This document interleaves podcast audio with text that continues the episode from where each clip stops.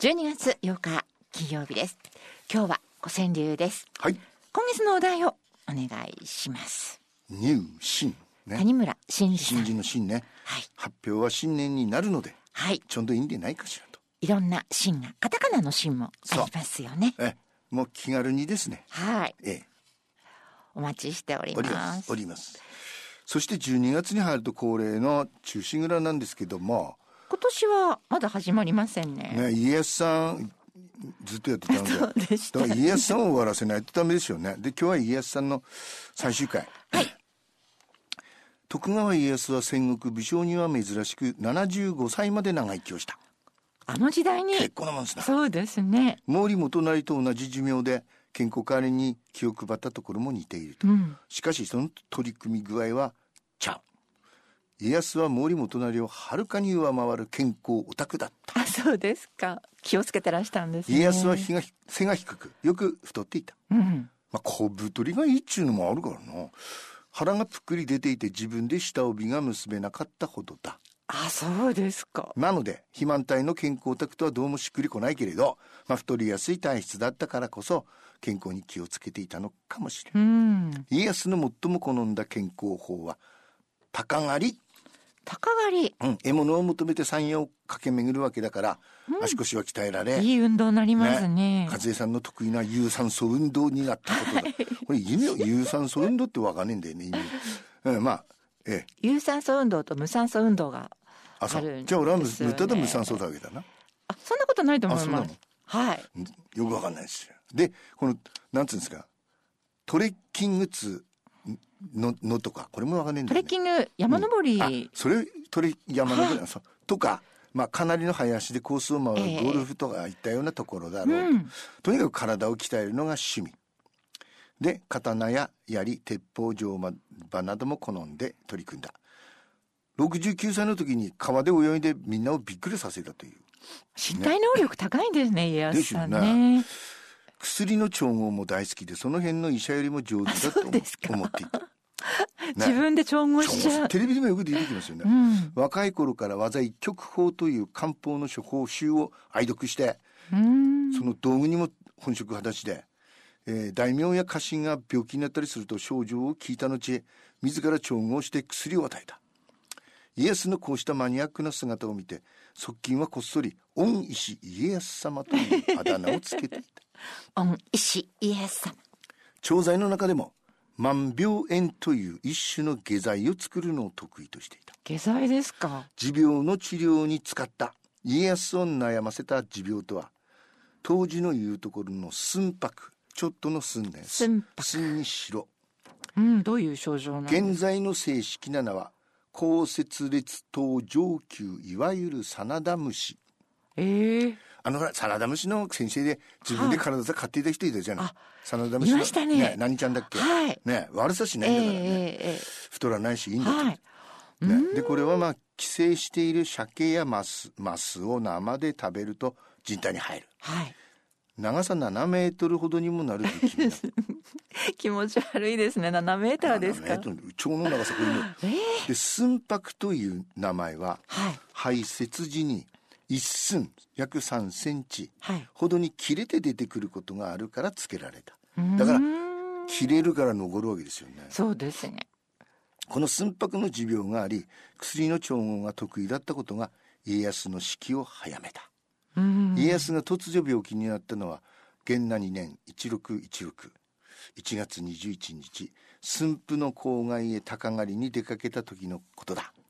親しく出入りしている京都の豪商茶屋四郎次郎がやってきていった。近頃は、えー鯛の天ぷらにらっきょうを吸って食べるのが流行っております、あるんですね流行りがこの時代も。うん、私もいただきましたが大変美味しいものでございます。これを聞いた家康。早速その夜駿河湾で採れた鯛で天ぷらを作らせた。なるほどこれは風味があってうまいと、普段よりもたくさん食べる家康その4時間後腹痛が勝った。以降家康は徐々に衰弱していって7月14日に世を去る。あそうでしたか。こういう記録がちゃんと残っているのでそうですよね。家康の死因はよく食中毒と言われた、うん。しかし症状を細かく見ればはい。その診断は明らかに誤診であることがわかる。まず G であった片山宗哲宗哲宗哲という人ねお医者さん。が見逃せない見立てをしている。痛むという家康のお腹を触診してしこりを見つけた。うん。相鉄はこれを尺と表現している。腹にある硬いしこりで触れても動かないもののことを指す。思い浮かぶのは胃がん。あるいは大動脈瘤だ。生半可でない医学知識を持っていた家康はその片山創設の診断に異を唱えるこのしこりは尺ではない。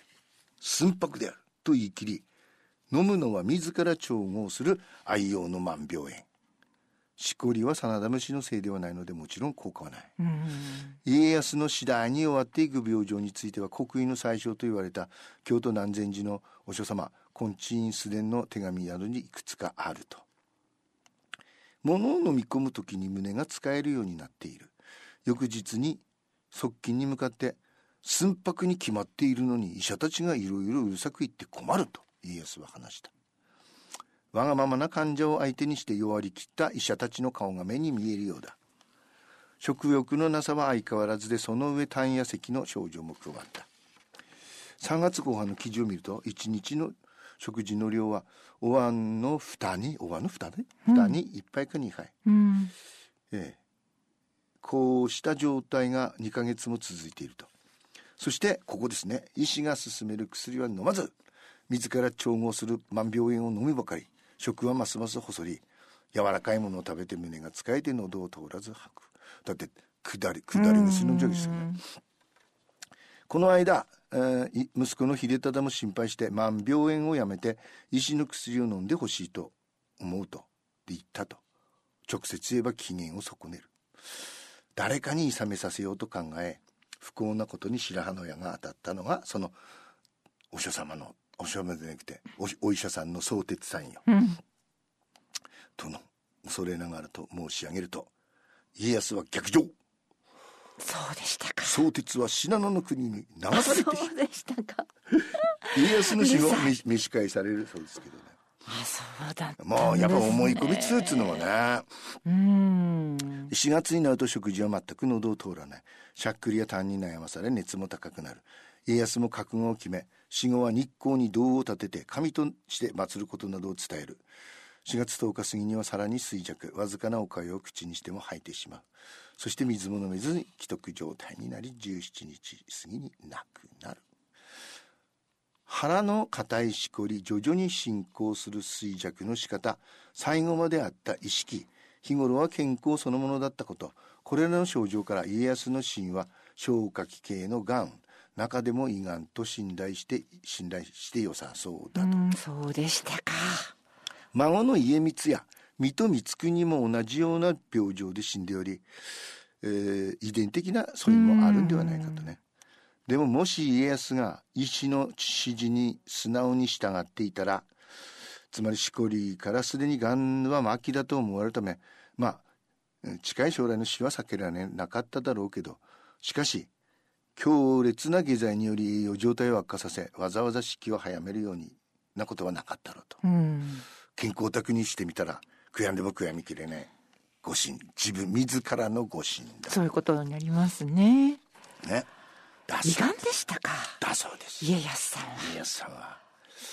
でもほらあのなんだっけぶ武将の最後いろいろいろいろあるでしょ。あの、うん。なんでもいや例えばんとおあの武田信玄などは誰だとかやんでねとか、はい。家康はかなりはっきりね、うん、そうですね。事細かに記やっぱ録が平残ってるんですね。平和な時代だったから記録が残ってるんですかうね、ん。で平和という言葉ですけどね。はい。平和。平和。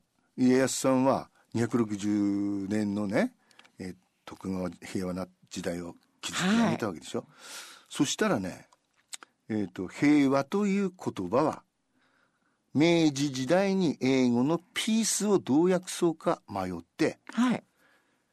もともとあった和平という言葉。和平という言葉は9世紀頃に中国から入ってきてあのそつまり和平があって平和になるというかね。うん、ええ。そうなんですか。和平はその前段階というべきか、えー悪いことでどうそのピースをねはい。どう訳すかっていうのでうん。和平と反対にいけばいいんでねえかって言って できたとも言われているそう諸説ありの中のええ一説で、だそう一説にはということなんですね。えでは来週からはい。また中心蔵に行きますか突入ですね。突入でしょうはいえそれではプラスワンです。今日のねあれ聞いたことあるって思うよこれ1979年アバのヒット曲。ウエストライフ I have a dream.